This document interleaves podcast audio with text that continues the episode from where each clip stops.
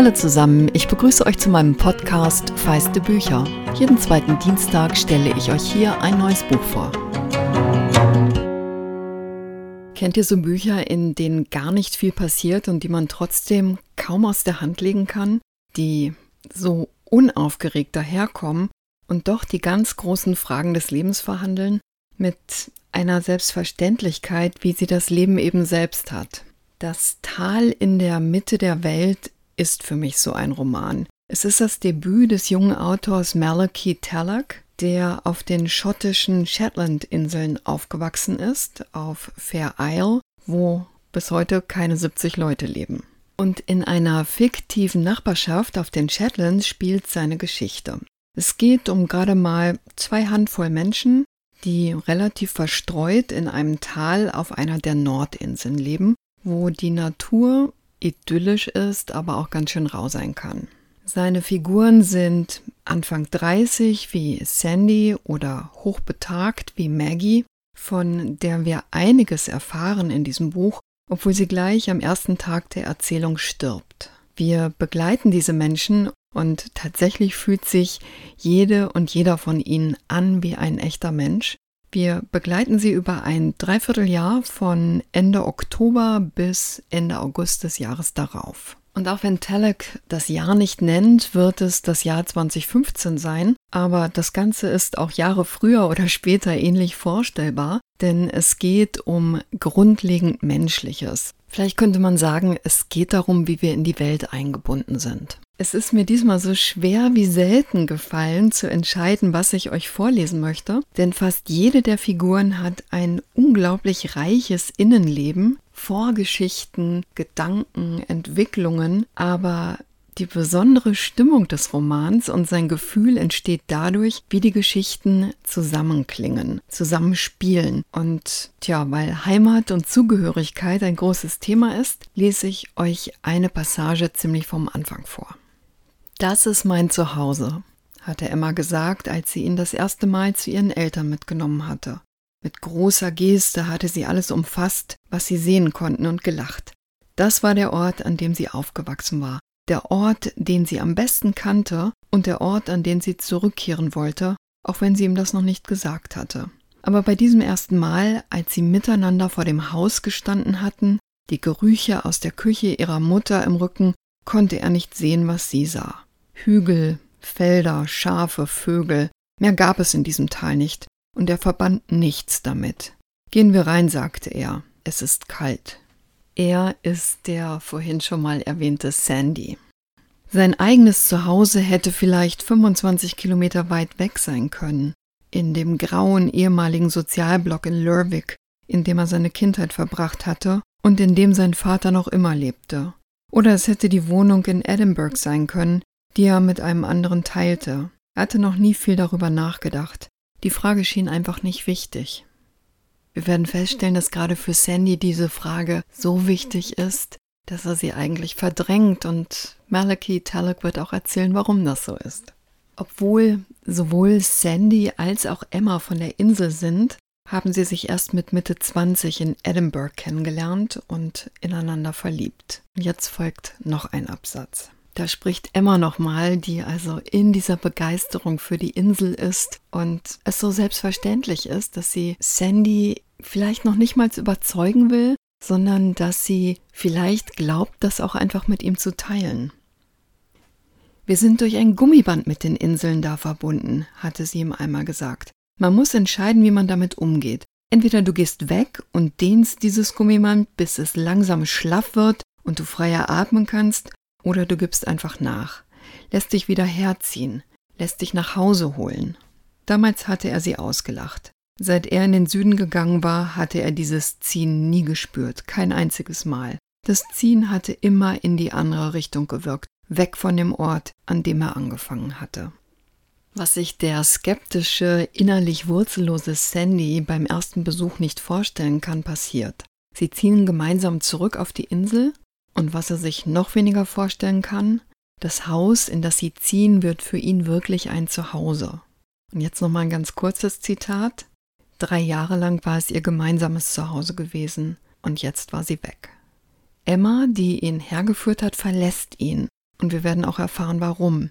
Aber Sandy bleibt und wird Teil der Gemeinschaft. Ohne es richtig gewählt zu haben, einfach weil es sich richtig anfühlt, wird er Tag für Tag mehr zum Kleinbauern. Und David, von dem er lernt, der sein Mentor wird, das ist ausgerechnet Emmas Vater. David lebt in dritter Generation auf der Insel und seine Frau Mary seit der Hochzeit vor 35 Jahren. Beide sind eigentlich sehr gut darin, im Hier und Jetzt zu leben und den Notwendigkeiten zu folgen, die ihnen oft genug die Natur vorgibt. Doch durch Emmas zweites Verlassen der Insel und durch den Tod der bereits eingangs erwähnten alten Nachbarin Maggie liegt für beide auf eigene Weise eine ungewohnte Melancholie in der Luft. Plötzlich sind sie die Ältesten im Tal. David ist in der zweiten Hälfte seiner 60er, Mary einige Jahre jünger und sie fragen sich vielleicht zum ersten Mal, wo ist die Zeit geblieben? Dazu lese ich euch jetzt noch eine kleine Passage vor. Mit das Schwierigste beim Elternsein war es, dachte Mary, in den eigenen Kindern Unzufriedenheit wachsen zu sehen. Als sie klein waren, konnten ihre Wünsche und Bedürfnisse immer von Mutter oder Vater befriedigt werden. Es gab Essen, wenn sie Hunger hatten, es gab ein Bett, wenn sie müde waren, es gab Ablenkungen gegen die Langeweile. Doch dann kam ohne Vorwarnung eine Frage, auf die weder Mutter noch Vater eine Antwort hatten. Warum mag Sarah mich nicht mehr? Mary konnte sich noch gut daran erinnern, als Kate sie das gefragt hatte, mit fünf oder sechs Jahren, eines Tages nach der Schule, die Augen feucht vor Tränen über eine zeitweilig verlorene Freundschaft. Und sie konnte sich noch erinnern, wie bestürzt sie war bei diesen wenigen gequälten Worten über die Erkenntnis, dass ihre Töchter nicht immer fröhlich und zufrieden sein würden, dass die Welt sie enttäuschen würde, dass Freunde und Familie sie im Stich lassen konnten.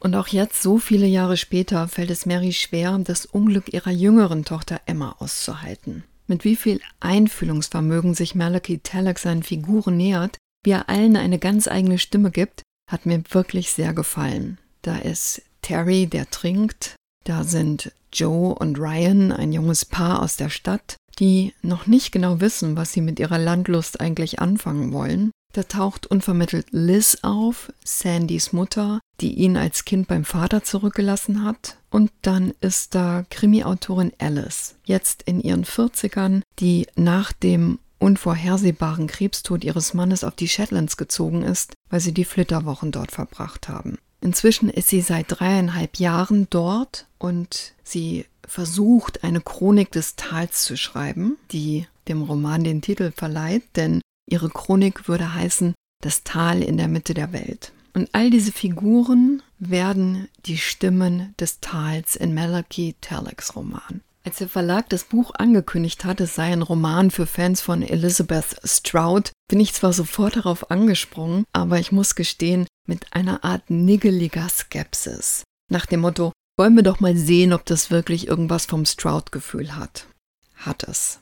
Der genaue Blick das psychologische Feingefühl und die Fähigkeit, Figuren mit Ecken und Kanten zu beschreiben, sie ungeschönt aber respektvoll zu zeigen und damit umso menschlicher, das gelingt Talek wirklich beeindruckend gut. Zumal er gerade mal 38 war, als das Buch 2018 im Original erschienen ist. Vielleicht hat er seine Beobachtungsgabe bei seiner Arbeit als Journalist geschult, sicherlich als Autor seiner zwei Sachbücher, die zum Genre des Nature Writing gehören. Und vielleicht spielt in den Sound seines Romans auch hinein, dass er Singer-Songwriter ist. Links zu all diesen Sachen stelle ich euch in die Episodenbeschreibung und auch einen Link zu einem BBC-Interview. Darin sagt er, die Shetlands seien der Ort, wo seine Imagination, seine Vorstellungsgabe geformt worden sei. Ihn hat interessiert, wie sich eine Gemeinschaft erhält, in der man aufeinander angewiesen ist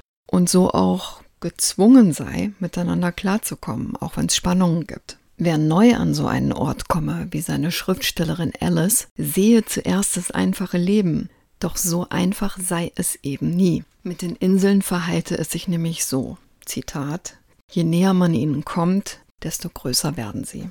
Das beschreibt ziemlich genau das Gefühl, das sein Buch in mir geweckt hat. Das Tal in der Mitte der Welt von Malachi Talak ist bei Luchterhand erschienen. Klaus Berre hat die 382 Seiten aus dem Englischen übersetzt. Das Hardcover kostet 20 Euro. Ich freue mich auf eure Ideen und Anregungen, gern bei Instagram oder an feistebücher.gmx.de und ihr würdet mich wirklich sehr unterstützen, wenn ihr den Podcast abonniert und anderen davon erzählt.